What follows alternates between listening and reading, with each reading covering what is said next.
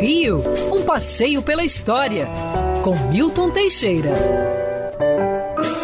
Bom dia, Mário. Bom dia, ouvintes. Tenham todos uma ótima semana. Ah, que maravilha! Cada vez mais essa infeliz doença está indo embora, as pessoas estão sendo vacinadas, não está no ritmo que nós gostaríamos que tivesse, mas está acontecendo. E, se Deus quiser, em breve vamos nos livrar dessa doença estranha. Mas vamos aos assuntos de hoje. Aliás, um assunto muito importante.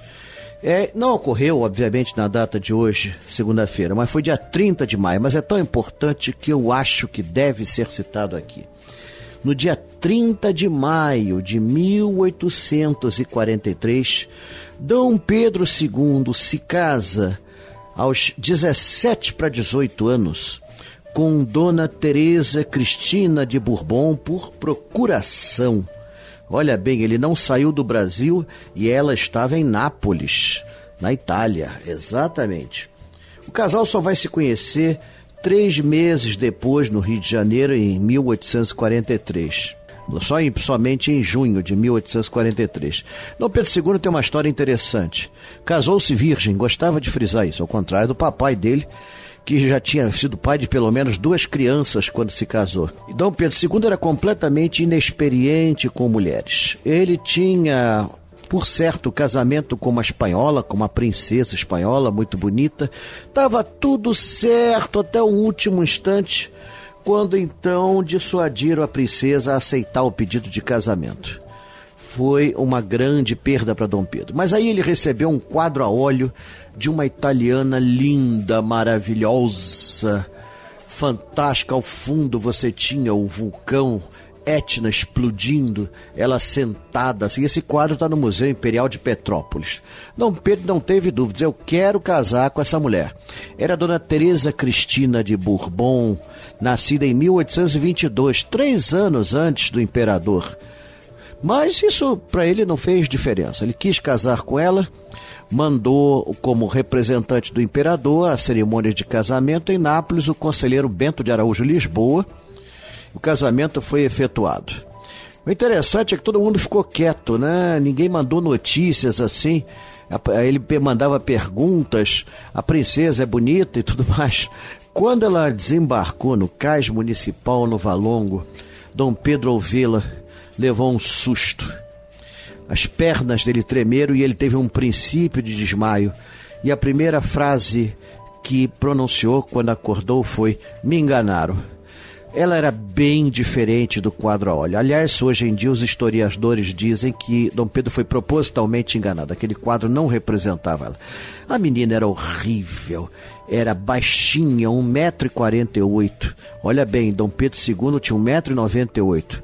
Era manca, com as pernas em arco de sela, o rosto bexiguento, gorducha, tudo diferente daquele quadro a olho, meu Deus do céu. Aí pedi, ele disse: Olha, vamos devolver, devolve. Não, tem uma cláusula aqui em letras miúdas no contrato que proíbe a devolução.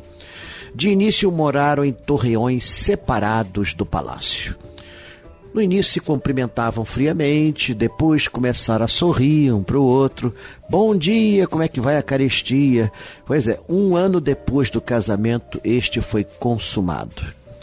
Acredite se quiser, foram muito felizes, muito felizes. Foram pais de Isabel, Leopoldina, Afonso, que morreu criança, mas foram muito, muito, muito felizes.